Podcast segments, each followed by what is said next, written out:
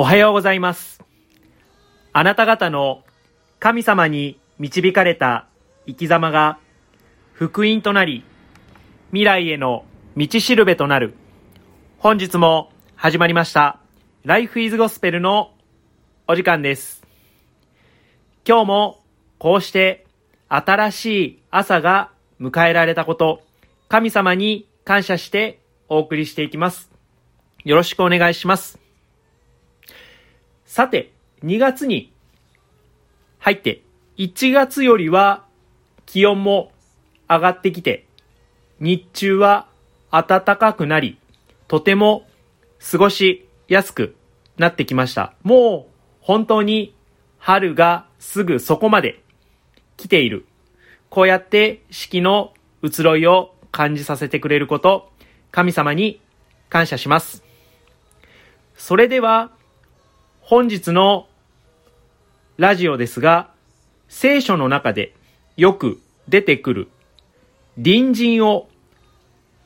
愛するということについて、自分は1月31日に介護福祉士の国家試験を受けてきました。その介護福祉士の国家試験の休憩中に、ある男性の方と出会い、休憩中に話していく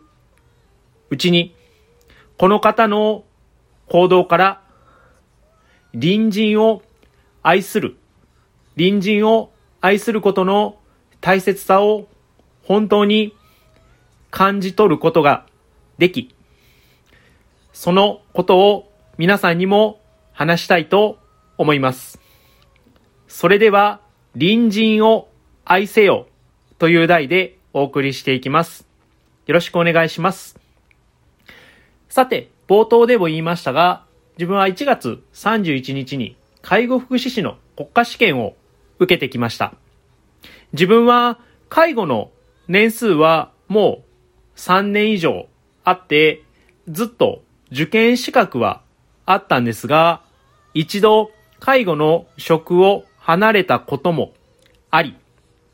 ずっと受けずじまいだったんですが、1月31日に受験をしてきました。その試験が午前と午後にあって、その合間に休憩があるんですが、その時にたまたま席が一緒になった男性の方ですね。もう年齢的に言ったら60代後半から70代前半に見受けられるような方でした。その方と試験のことについて話して、その話の流れからお互いがなぜ介護の仕事をするようになったのかという話になっていきました。その方は何の介護の経験もないまま自分の奥さんを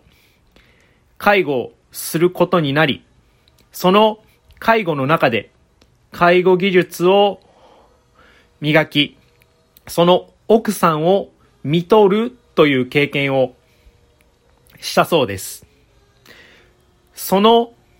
見とるという経験をして奥さんが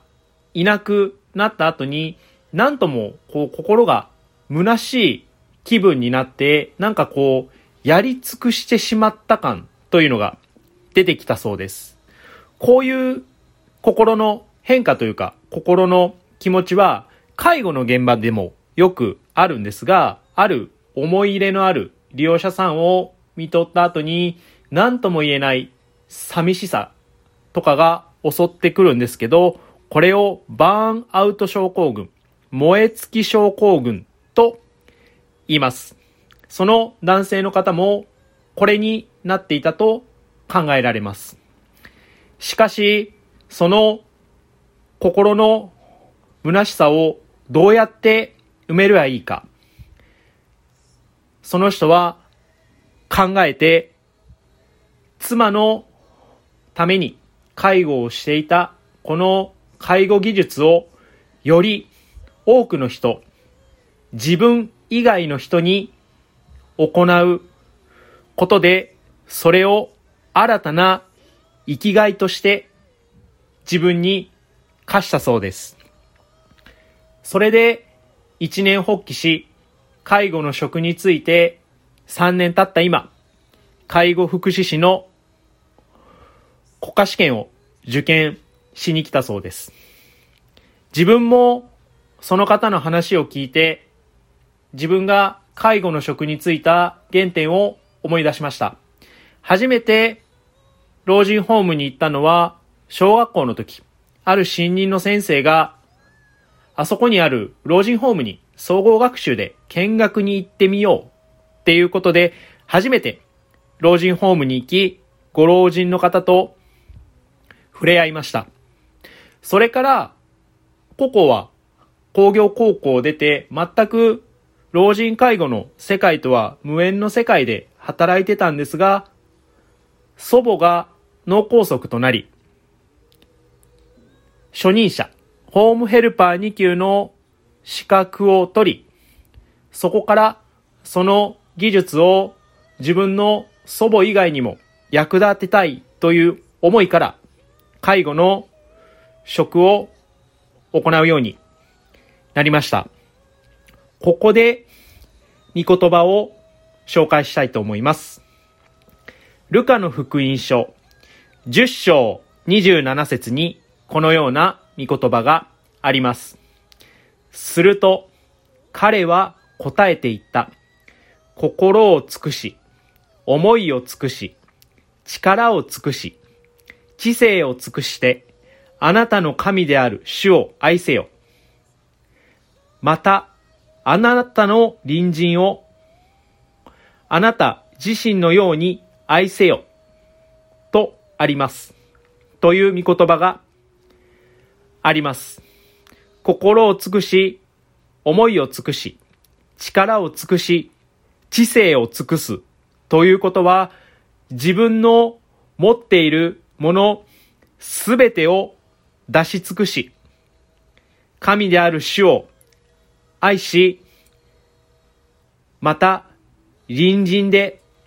また、自分の周りの隣人を自分のように愛せよと書いてあります。この